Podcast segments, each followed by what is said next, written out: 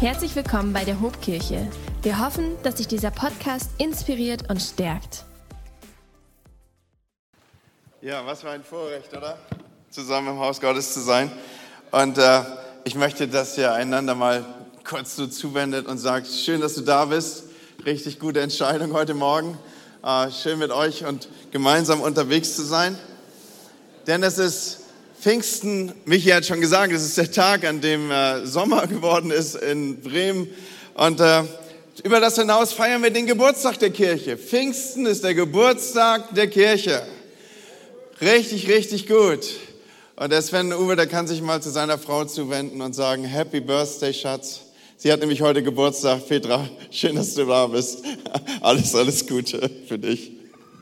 Ja, wir haben uns ja in den letzten Wochen auch mit Kirche beschäftigt. Dieses, der Geburtstag der Kirche ist ja ein, ein, ein, ein Stichwort, fast eine Steilvorlage, die hier uns und mir zugespielt wird. Und wisst ihr, Kirche, das ist ein Wunder, Leute. Das ist ein, ein Wunder. Die Kirche von Jesus Christus gibt es jetzt seit über 2000 Jahren. Weltreiche, denken wir nur an das römische Weltreich, sind vergangen. Ähm, Königshäuser sind untergegangen. Unternehmen Unternehmen, die Festungen glichen, sind, sind, sind nur heute nur noch ein Schatten ihrer selbst. Ich habe so überlegt, kennt noch jemand von euch den Quellekatalog? Ja, ne? Also ich weiß noch, als der, als der reinkam immer so früher in die, in, in, in, in, in, in die Familie, ich habe immer geguckt, die ganzen, also mein, meine Sparte war immer diese Spielzeugsparte, ja, so, wo man gucken konnte, was man bestellen konnte. Und dann hat man schon angefangen, so im Spätsommer irgendwie die, die, äh, ja, all das aufzuschreiben, äh, was man sich zu Weihnachten wünscht. Und es hat sich 130.000 Mal geändert. So diese Sachen. Oder, oder, oder Firmen wie Nokia, heute nur noch ein Schatten früherer Strahlkraft, aber die Kirche von Jesus, die wächst seit 2000 Jahren und das unaufhörlich. Es ist ein Wunder, Leute. Das ist echt ein Wunder. Und wisst ihr was? Ich glaube, es liegt daran, dass Jesus gesagt hat, ich will meine Gemeinde bauen. Wenn irgendein anderer sich das auf das, auf, auf, auf, ins Vorhaben gestellt hätte, ich glaube, heute wäre die Kirche in ähnlicher Weise untergegangen, wie wir es von anderen Dingen gesehen haben. Aber weil er gesagt hat, ich baue meine Gemeinde und er gesagt hat, es ist meine Kirche, ist sie und wird sie und kann sie und werden die Pforten der Hölle sie nicht überwältigen. Und ich bitte uns, dass wir das nicht vergessen, dass wir an so einem Pfingsttag, wo wir uns daran erinnern, es ist der Geburtstag der Kirche, nicht vergessen, dass wann immer wir von Gemeinde reden, reden wir von seiner Braut. Es ist seine Braut und das erfüllt mich mit Ehrfurcht, das erfüllt mich mit Respekt, das erfüllt mich auch mit Bescheidenheit, denn du und ich, wir sind diese Kirche und ich glaube, spätestens wenn ich bei mir angekommen bin, dann weiß ich um meine Unvollkommenheit, ich weiß, dass ich nicht immer wirklich liebenswürdig bin, dass ich schon gar nicht perfekt bin und auch nur mäßig attraktiv. Versteht ihr, was ich hier sagen will? Und trotzdem sieht Jesus mich aus seiner Perspektive. Er sieht seine Braut und er sieht sie, wie sie schon fertig ist. Und für, sie, für ihn ist es das Kostbarste, das, wofür er sein Leben gegeben hat. Und bitte, Hobkirche, lasst uns das nie vergessen, wenn wir zum Beispiel auch im Gespräch auf Gemeinde kommen, über die Kirche sprechen. Das ist nicht die Einladung, die Augen zu schließen, aber das ist, das ist diese, die, ja, die Einladung dazu immer mit großem Respekt und mit großer Bescheidenheit, aber auch mit Ehrfurcht äh, über die Kirche zu sprechen, denn sie ist die Braut von Christus. Und dabei weiß ich, dass Gemeinde oder Kirche in vielen ganz unterschiedliche Gefühle aufrufen kann. Manche sagen, ich bin verletzt worden durch die Kirche. Und deshalb distanzieren sie sich von Gemeinde und distanzieren sich von Kirche. Und ich habe so darüber nachgedacht und habe gedacht, ja, ich, ich kann dieses, dieses Verhalten nachempfinden, weil wo immer Verletzungen gewesen sind, da war auch Schmerz und resultierend aus diesem Umstand versucht man natürlich und geht man dieser Tendenz nach, Schmerz zukünftig zu vermeiden. Was will ich sagen? Wir lernen aus solchen Umständen. Wir lernen aus und durch Verletzungen. Weil wo, wo, wo immer Verletzungen waren, ich habe es schon gesagt, da, da ist auch das Potenzial, dass Dinge sich verändern können. Und wenn ich das so vor uns aufrufe hier, aus meiner Sicht der falsche Learning Point wäre jetzt, der, der falsche, äh, das, das, das Falsche, was man lernen kann aus diesem Umstand, wäre jetzt, dass man sich fortan von Kirche distanziert. Weil schau mal, nicht die Kirche, wenn wir es wirklich durchdeklinieren würden, hat dich verletzt, sondern, sondern Menschen in einer Kirche und einer Gemeinde haben dich verletzt.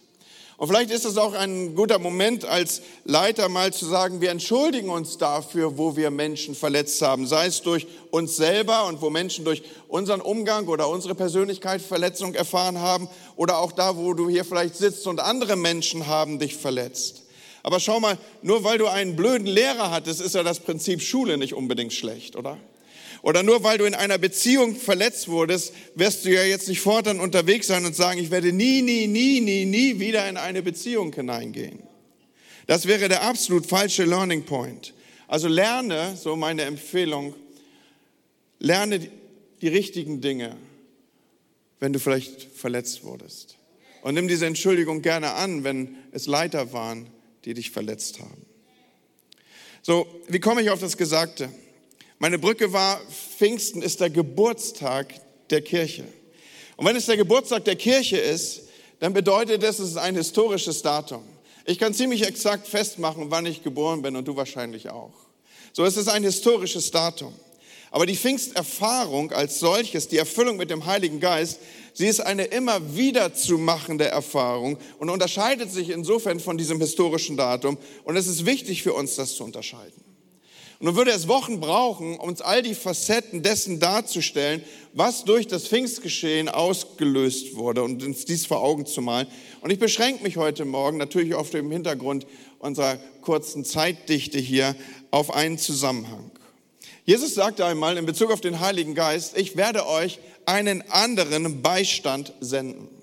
Ich werde euch jemand senden, der an euch ist, an meiner Stadt. Er geht sogar so weit, dass wir eine sprachliche Besonderheit im Neuen Testament finden, dass er sagt, ich, ich gehe weg, aber ich komme wieder zu euch. Ne? Und manch einer, der so ein bisschen äh, äh, im, im Deutschunterricht aufgepasst hat, der denkt, na, hier ist gerade der Bibel in der Übersetzung die Zeitform entglitten. Nein, Jesus meint das so, ich komme wieder, wenn auch in anderer Weise.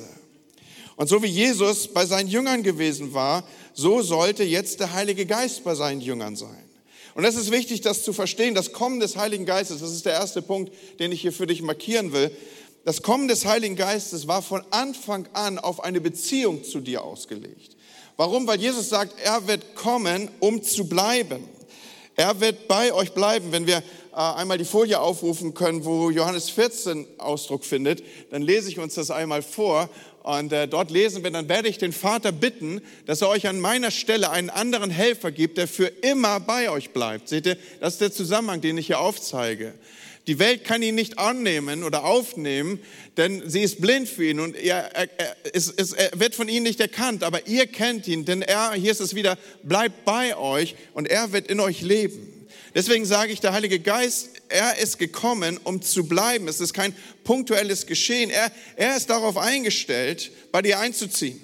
Ja, er ist, er, ist so, er ist so die Form der Verwandtschaft, die mit dem Koffer in der Hand äh, vor deiner Haustür steht und du denkst, der wird nie wieder gehen. Versteht ihr, was ich meine? Er wird nie wieder gehen. Und schaut mal, dieser initiale Sendungsauftrag, die die Sendung des Heiligen Geistes begleitet, dass er bei uns bleiben wird. Jesus sagt sogar äh, in Bezug auf ihn, wartet auf ihn, denkt nicht mal drüber nach, ohne ihn loszugehen, zieht sich durch fast alle Berichte des Neuen Testamentes. Immer wieder legen die Apostel ganz großen Wert darauf, dass jeder mit ihm unterwegs sein soll. Und so auch in dem Vers, der mich für diesen Morgen beschäftigt. Paulus schreibt diesen Vers am Ende des zweiten Korintherbriefes. Und noch einmal die Korintherbriefe, vielleicht ein kurzer, kurzer äh, Verweis darauf. Äh, sie sind die Briefe, die sich wie kaum andere mit der Person des Heiligen Geistes beschäftigen.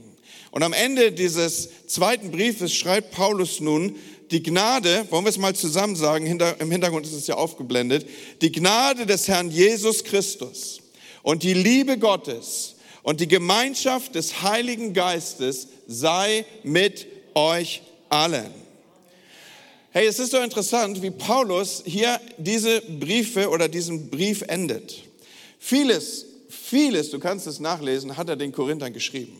Viele Hinweise, ein Haufen Ermahnungen, ganz viel Trost, Mitteilungen des Geistes. Ja, er schreibt an einigen Stellen, ich habe es vom Heiligen Geist empfangen, was ich auch euch überliefert habe. Und also so direkte Ansprache aus dem, was er vom Gott empfangen hat. Und nun kommt er hier zum Schluss des zweiten Briefes und wendet sich so ein wenig ab von all diesen Ordnungen und dem Eingreifen und und Richtigstellung, die er vorgenommen hat und wendet sich jetzt an diese junge Gemeinde und er will noch mal ganz am Ende so aus meiner Perspektive das, das Substanziellste dessen, was er gesagt hat, aufrufen. Das, was von entscheidendem Wert ist. Das ist also mehr als eine Briefabschlussfloskel. Ja, so nach dem Motto, ich pack noch mal alles zusammen, Herr, segne hier, segne da, segne in Amerika und, und ne, so, so, so, so, so Schlussformeln, die man so finden könnte. Es ist viel mehr als eine Abschlussfloskel, sondern es ist das Substanziellste oder die Substanz dessen, was er hier noch mal zusammenführt. Und mal ganz abgesehen davon ist es ja auch noch Gottes Wort. So, und das, was er hier mitgibt, ist, die Gnade des Herrn Jesus Christus möge mit euch sein. Die Gnade des Herrn Jesus Christus. Er benutzt es immer wieder auch in seinen Texten und es ist für ihn zu einem, zu einem, zu einem Begriffsformat geworden. Die Gnade des Herrn Jesus Christus. Und wisst ihr, Freunde, die Gnade des Herrn Jesus Christus, das ist nichts, was wir uns verdient hätten. Es ist nichts, was wir irgendwie durch Leistung bekommen könnten. Wir sind gerettet aus Gnade. Nicht durch eine irgendwie geadete Leistung oder Werk. Die Vergebung unserer Schuld geschieht aus Gnade. Niemand von uns hat dazu auch nur ansatzweise irgendetwas dazu tun können. Aber die Gnade des Herrn Jesus Christus, die uns errettet hat, die Paulus hier aufruft, sie ist größer als nur die Vergebung unserer Schuld. Und ich bitte dich, dass du mir hier folgst. Sie ist größer als nur die Vergebung unserer Schuld. Sie beinhaltet auch, die Gnade des Herrn Jesus Christus beinhaltet auch den Empfang eines neuen Lebens, eines veränderten Lebens. Würden wir nur Vergebung empfangen, wären wir den Menschen des Alten Testamentes sehr, sehr gleichgestellt. Gott hat auch ihnen Sünde vergeben und dann passierten halt Dinge und da musste man halt immer mal wieder raufziehen und irgendein Tier hat an dieser Stelle dann sein Leben lassen müssen. Aber sie waren nicht innerlich und nachhaltig verändert. Sie waren in ihrem sündhaften Verhalten stecken geblieben. Aber ich benutze es nochmal in, in dieser Begriffspaarung. Die Gnade des Herrn Jesus Christus vergibt nicht nur, sondern sie verändert uns auch. Sie schenkt uns ewiges Leben und macht aus uns Menschen, die, die in der Lage und fähig sind, in den Wegen und Gesetzen Gottes zu leben und zu wandeln. Und so sind wir von innen her motiviert und verändert. Und dann die, die, diese Auswirkung der Gnade. Also es gibt eine Auswirkung der Gnade, die dich rettet. Aber diese Auswirkung der Gnade, über die ich jetzt rede, die verändert dich von innen heraus und hat ihre Auswirkung. Und diese Auswirkung ist in der Außenwirkung sichtbar. In der Außenwirkung sichtbar. Diese innere Umgestaltung durch die Gnade hat zur Folge, dass man die Gnade Gottes an dir sieht. In Apostelgeschichte 11 finden wir folgende Aussage. Es kam aber die Rede von, ihn, von ihnen, die Rede ist von Christen, die in Antiochia lebten. Es kam aber die Rede von ihnen zu den Ohren der Gemeinde in Jerusalem und sie sandten Barnabas aus, dass er hinzöge bis nach Antiochia. Der freute sich, als er hingekommen war. Und was war der Grund seiner Freude? Und die Gnade Gottes sah und er mahnte alle mit Herzensentschluss bei dem Herrn zu verharren. Hey Freunde, weißt du, dass man in der Gnade wachsen kann? Man kann wachsen in der Gnade, hinein in das Bild, das der Herr Jesus von uns hat, hineingestaltet zu werden in das, wie wir sein sollen. Und deswegen möchte ich uns drei Aufträge mitgeben in die kommende Woche rein. Es ist also eine interaktive, praxisorientierte Predigt. Okay? Ich habe drei Aufträge. Wenn, wenn, ne, wenn du kein Smartphone dabei hast, wo du das jetzt reintippst oder kein Stift mehr auf dem Stuhl liegt, dann leide den Kajalstift deiner Frau. Okay? So, drei Aufträge. Erster Auftrag für die Woche ist, wo siehst du die Gnade Gottes? Wo siehst du die Gnade Gottes bei dir? Gibt es bei dir Dinge, wo du sagst, das ist heute anders als damals. Hier haben sich Dinge verändert. Also wer sich traut, kann gerne mal seinen Ehepartner fragen, okay? Ich habe das gestern so für mich aufgeschrieben und habe mich nicht getraut, zu Lüdi zu gehen. Hole ich aber nach, okay? Also, wo siehst du die Gnade Gottes? Und nächste Frage, wo siehst du sie bei anderen? Hey, wir, wir, wir, gerade wir als Deutsche, wir sind so darauf gedrillt, wir kommen in einen Raum, wir nehmen eine Gemeinschaft wahr und hinterher können wir 15 Fehler aufzählen, die wir gesehen haben. Die Frage ist aber eine andere, der Auftrag ist ein anderer an diesem Morgen. Wo siehst du Gnade? Und versuch diese Frage einmal zu beantworten. Wo erkennst du Punkte in deinem Leben, an dem du gewachsen bist? In der Gnade. Und wo erkennst du Dinge, bei denen die, die um dich sind, oder im Rückblick, Rückblick betrachtet, wo sich Dinge wirklich verändert haben, wo, wo Gnade wirksam geworden ist. Nicht nur in der Weise, dass du gerettet bist, sondern in der Weise, dass es dich verändert hat. Okay? Die Gnade des Herrn Jesus Christus sei mit euch allen. Nummer zwei. Die Gliederung ist ja irgendwie vorgegeben, so du kannst jetzt schon wissen, was der dritte Punkt sein wird. Paulus sagt weiter, dass auch die Liebe Gottes mit euch sei. Hey, und hier die Liebe Gottes, sie ist nicht begreifbar. Paulus geht einmal den Versuch an und versucht die Liebe Gottes zu begreifen und er sagt, Höhe, Tiefe, Breite hast du nicht gesehen. Und, und irgendwann merken wir, er versucht es zu beschreiben, aber er gibt innerlich auf. Die Liebe Gottes ist nicht zu begreifen. Per Definition nicht. Warum nicht? Weil Gott ist nicht zu begreifen. Ja, wann immer du denkst, du hast Gott in der Tasche, hast du es eben nicht. Wann immer du glaubst, er ist so, kommt er daher und macht es anders. Wann immer du glaubst, Gott müsste doch so reden, tut er anders reden. Und wann immer du glaubst, so könnte Gott auf keinen Fall reden, werden Menschen durch sein Reden verändert. So, du hast Gott nicht im Griff, per Definition nicht. Okay? Und weil du ihn nicht im Griff hast, hast du auch seine Liebe nicht im Griff, beziehungsweise kannst du auch seine Liebe nicht abschließend be be beschreiben oder in der Tiefe erfassen oder begreifen. Alles sind Versuche, alles wären Beschreibungen. Oder so wie der, wie der Liederdichter. Kennt noch irgendeiner den Pfingstjubel? Okay, hast dich gerade geoutet, wie alt du bist. So, äh, also dieser, ja, das erste Lied in, der, in dem Pfingstjubel, wisst ihr noch, was das ist? Oh, dass ich tausend Zungen hätte und einen tausendfachen Mund. Und es ist einfach der Versuch auszudrücken, was man nicht beschreiben kann. Okay? Ich würde mich übrigens freuen, wenn wir mal ab und zu wieder einen singen. Also wäre richtig cool. So, also Gottes Liebe ist nicht begreifbar. Okay? Aber wenn sie auch nicht zu erfassen ist, so ist sie doch erfahrbar, Leute. Sie ist erfahrbar. Auf, und zwar auf zwei Ebenen. Zum einen dadurch, dass der Geist Gottes meinem Geist Zeugnis gibt, dass ich ein Kind Gottes bin. Das ist eine tiefe Erfahrung. Und ich wünschte, dass jeder, der hier an diesem Morgen mir zuhört, dass er weiß um diese Erfahrung, weil dieses Wissen ist Geborgenheit pur. Mehr geht nicht. Mehr geht nicht. Es ist das tiefe Wissen, um geliebt zu sein, sein Geist gibt Zeugnis, mein Geist, ich bin ein Kind Gottes. Und die zweite Erfahrungsebene ist die, dass da, wo wir geistlich wachsen, die Liebe Gottes unter uns, ich habe eben von Erfahrbarkeit gesprochen, wenn, wenn wir in der Liebe wachsen, dann wird sie unter uns offenbar, sie wird, sie wird anschaubar, sie wird sichtbar. Wie die Liebe Gottes aussieht und, und wie sie sein kann, finden wir übrigens sehr exemplarisch abgebildet im Korintherbrief, im Korinther Brief Kapitel 13.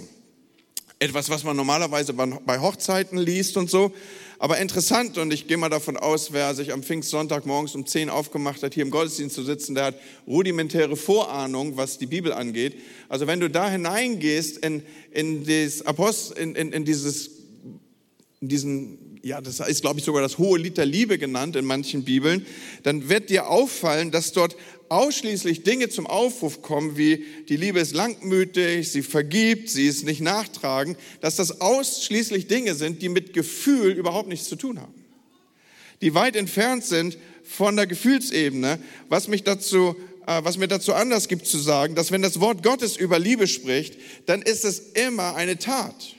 Dann ist es etwas, wo hier auch die Tat angesteuert ist über den Akt des Willens. Das heißt, vor oder unter oder um all das, was ich hier zum Aufruf gebracht habe, liegt ein Akt des Willens.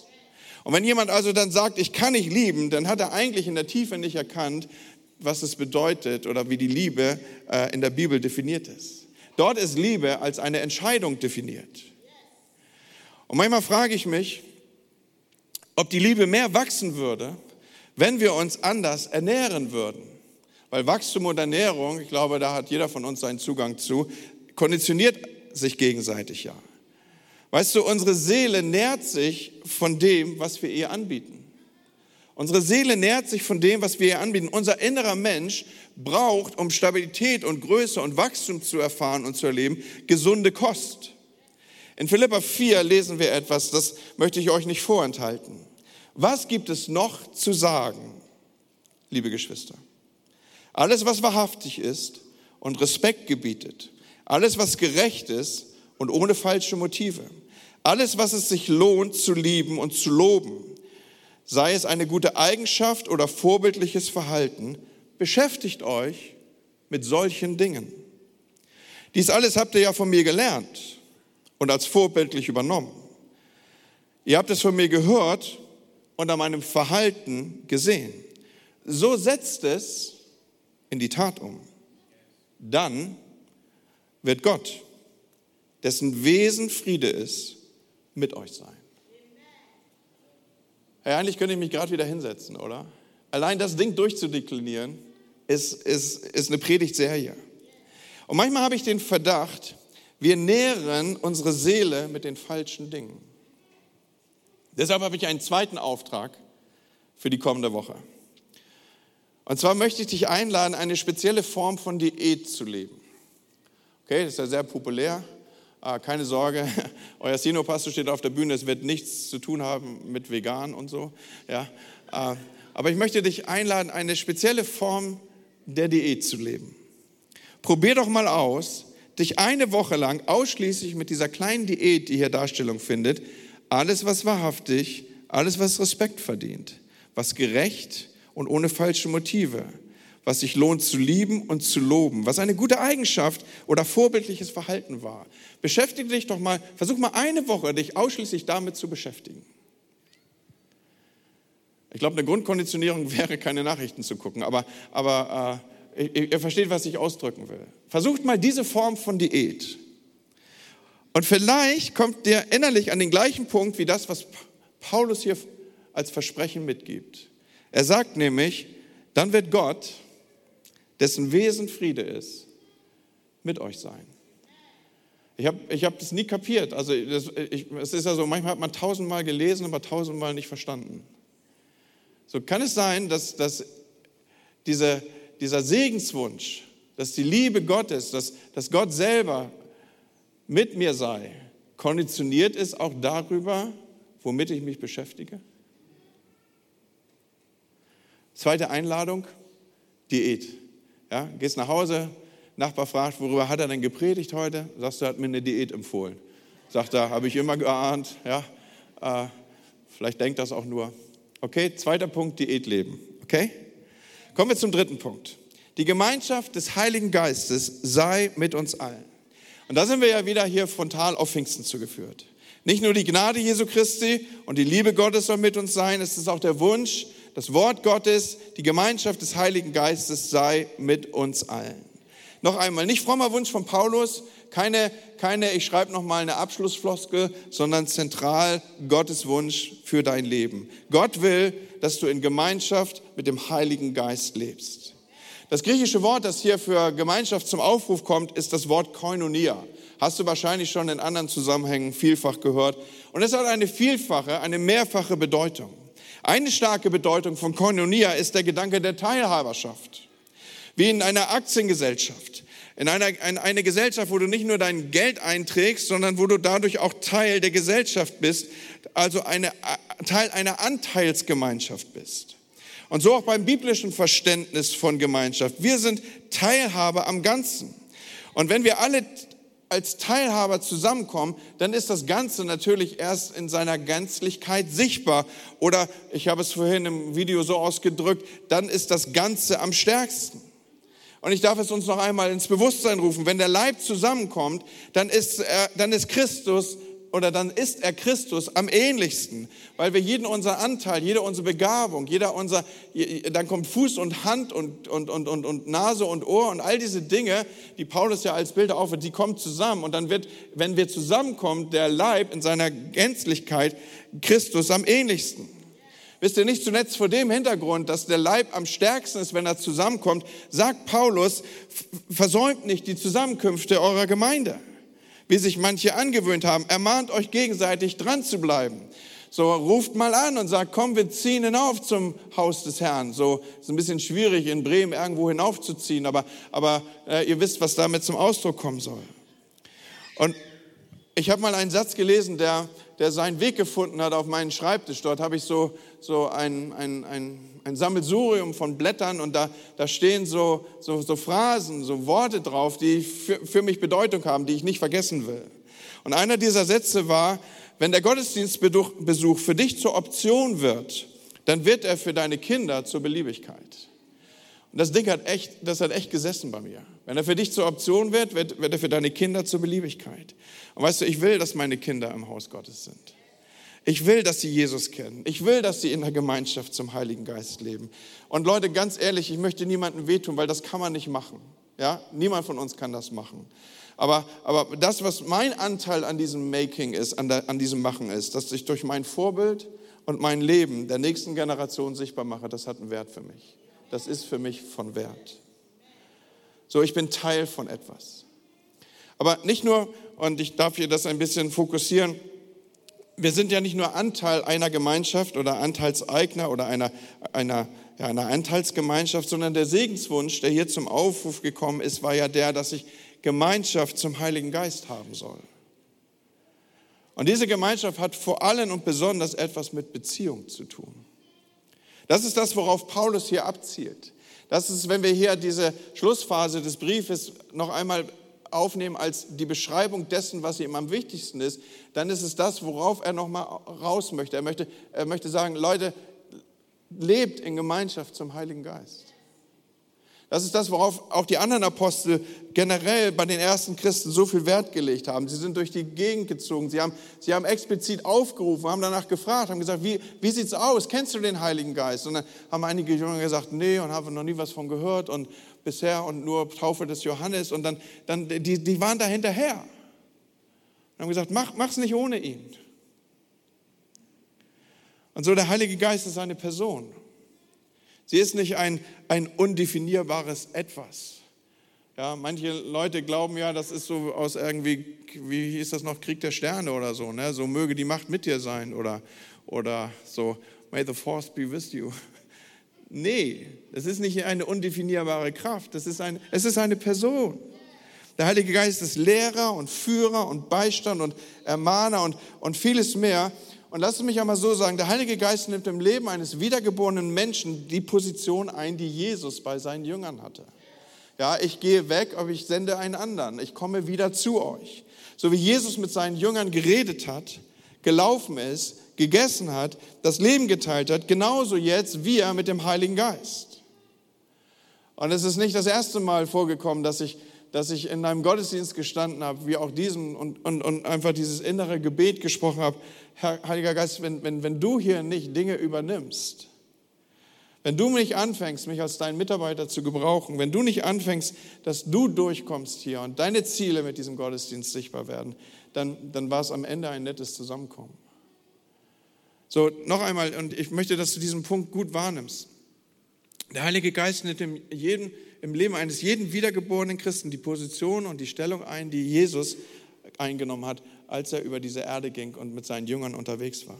So, du kannst die Dinge mit ihm besprechen, äh, eben weil er eine anwesende, in deinem Leben integrierte Person ist. So, die Gemeinschaft, vielleicht darf ich es an dieser Stelle darauf reduzieren, die Gemeinschaft des Heiligen Geistes ist ein Leben mit dem Heiligen Geist. Und ganz ehrlich, ich kann mir nicht mal ansatzweise vorstellen, wie man eine Gemeinde leiten kann, ohne den Heiligen Geist als Ratgeber. Und was ich mir noch weniger vorstellen kann, ist ohne den Heiligen Geist als Tröster. Also, ja, kurzes seelsorgerliches Fenster aufgemacht, ja. So, aber, aber versteht ihr, was ich sagen will? Und das bedeutet, diese, diese Gemeinschaft mit dem Heiligen Geist bedeutet Partnerschaft. Das bedeutet, dass ich mit dem Heiligen Geist zusammenarbeite, dass Gottes Wille auf dieser Erde wird in dieser Zeit durch den Heiligen Geist ausgeführt. Jesus sagt in Bezug auf den Heiligen Geist, er wird von dem meinigen nehmen, von meinem nehmen und wird es euch verkündigen und er wird es euch geben. Wozu denn? Damit ich immer dicker werde, in Anführungsstrichen. Nein, sondern damit der Leib immer stabiler, immer stärker, immer kraftvoller wird und der Leib noch einmal in Erinnerung gerufen ist, jeder Einzelne, und damit dieser weitergibt. Ich meine tatsächlich dich und mich. Sein Leib, das bist du und bin ich, begabt, unterschiedlich begabt, immer auch ein bisschen anders, aber zusammen sind wir ein Ganzes und jeder darf empfangen und jeder ist berufen, weiterzugeben. Und der Heilige Geist, er kann ohne unsere Bereitschaft mit ihm zusammenwirken auf dieser Erde wenig ausrichten, Leute.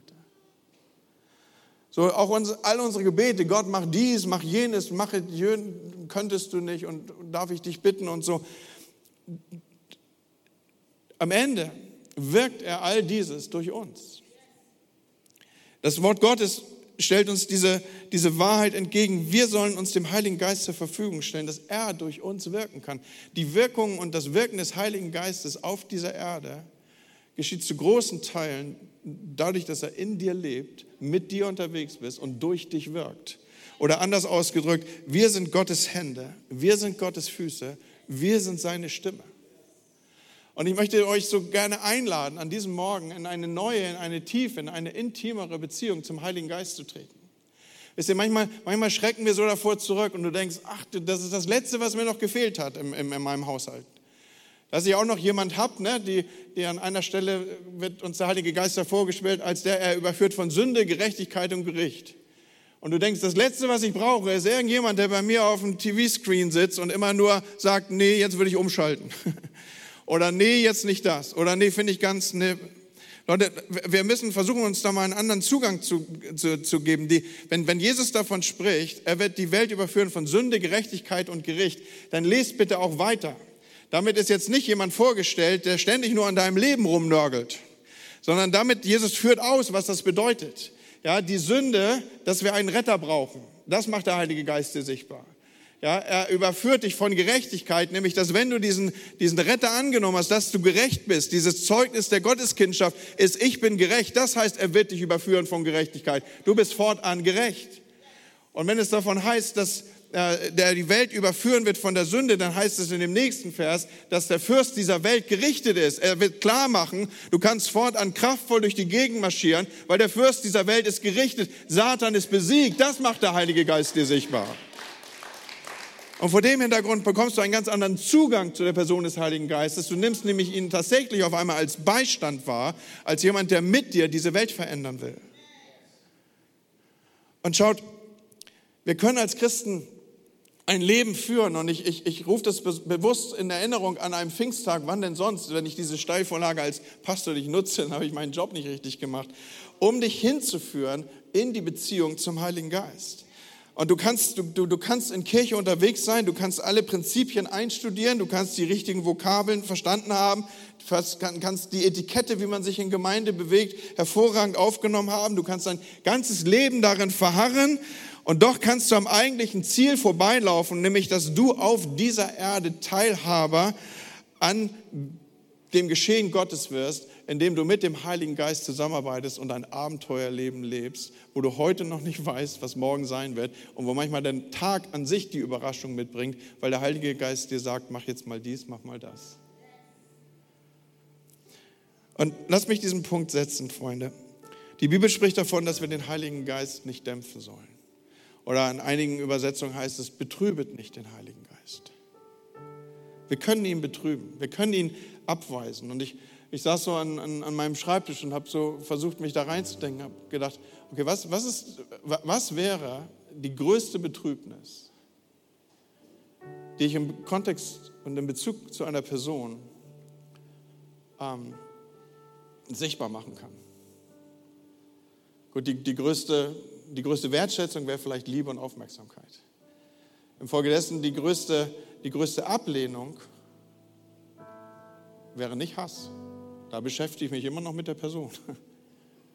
Die größte Ablehnung ist Ignoranz, Leute. Ist totale Ignoranz. Und ich glaube, die tiefste Form der Betrübnis in Bezug auf den Heiligen Geist ist die Ignoranz. Nicht zu realisieren, er ist da. Nicht zu realisieren, er will mit mir leben nicht zu realisieren, er will eine Beziehung zu mir. Und deswegen, Hauptkirche, lass uns darauf achten, dass wir das nicht tun. Jemand zu ignorieren bedeutet, die Gegenwart einer Person zu missachten. Lasst uns das nicht tun. Vielleicht ist dies der Morgen, wo du sagst, Heiliger Geist, vergib mir. Vielleicht ist hier gerade eine Fragestellung, du denkst, kann ich mit dem Heiligen Geist so reden? Ja, natürlich, ist doch eine Person. Natürlich kannst du ihn ansprechen. Und ich habe mich mehr als einmal bei ihm entschuldigt. Um ehrlich zu sein, das, ich, ich mache das, glaube ich, fast dauernd. Dass ich sage, oh Heiliger Geist, habe ich, nicht, hab ich nicht richtig hingehört. Habe ich falsch gemacht. Vergib mir. Lass uns an unserer Beziehung arbeiten. Ich lade dich ein, in mein Leben zu kommen. Komm und zieh hier bei mir ein. Und Leute, er ist gekommen, um zu bleiben. Er, ist nicht dein Gast. Der zieht bei dir ein. Er will eine WG mit dir.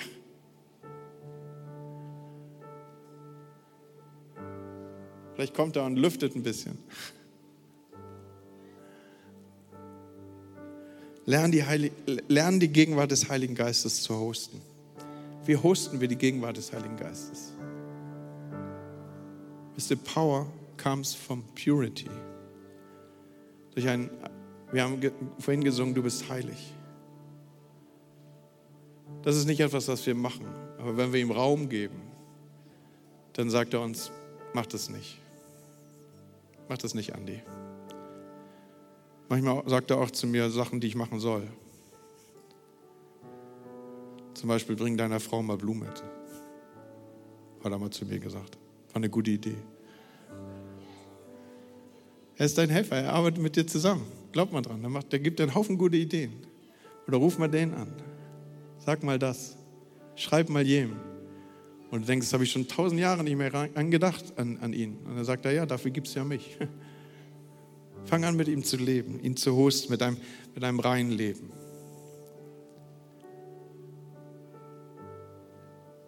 Vergiss nicht, er ist der gegenwärtige Gott. Lebe mit ihm. Und Gott, ich bete für die Herde, die du mir und uns als Leiter anvertraut hast. Und ich bete, dass die Gnade des Herrn Jesus Christus mit ihnen sei und die Liebe Gottes und die Gemeinschaft des Heiligen Geistes.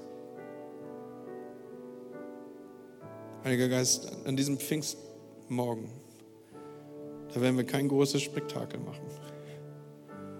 Aber wir öffnen dir die Türen unseres Herzens und wir sagen, komm in mein Leben, Heiliger Geist. Zieh du ein. Du bist der Herr, der gegenwärtige Gott. Im Namen Jesu. Damit verbinde ich den dritten Auftrag, Leute. In dieser Woche, was hältst du davon, wenn du jeden Morgen anfängst? Keine Ahnung, es muss, es muss ja nicht gleich beim Aufstehen sein, aber wenn du vielleicht eine stille Zeit machst oder wenn du im Auto sitzt oder an der Bahnhaltestelle, dass du sagst, guten Morgen, guten Morgen, Heiliger Geist. Was machen wir heute? Drei Aufträge. Hast du sie noch? Drei Aufträge. Drei Aufträge. Hast du es noch? Guten Morgen, Heiliger Geist. Ich lebe eine Diät. Acht, lass uns darauf achten, auf diese Diät. Bitte. Und ich glaube, wenn wir diese drei Dinge leben, dass wir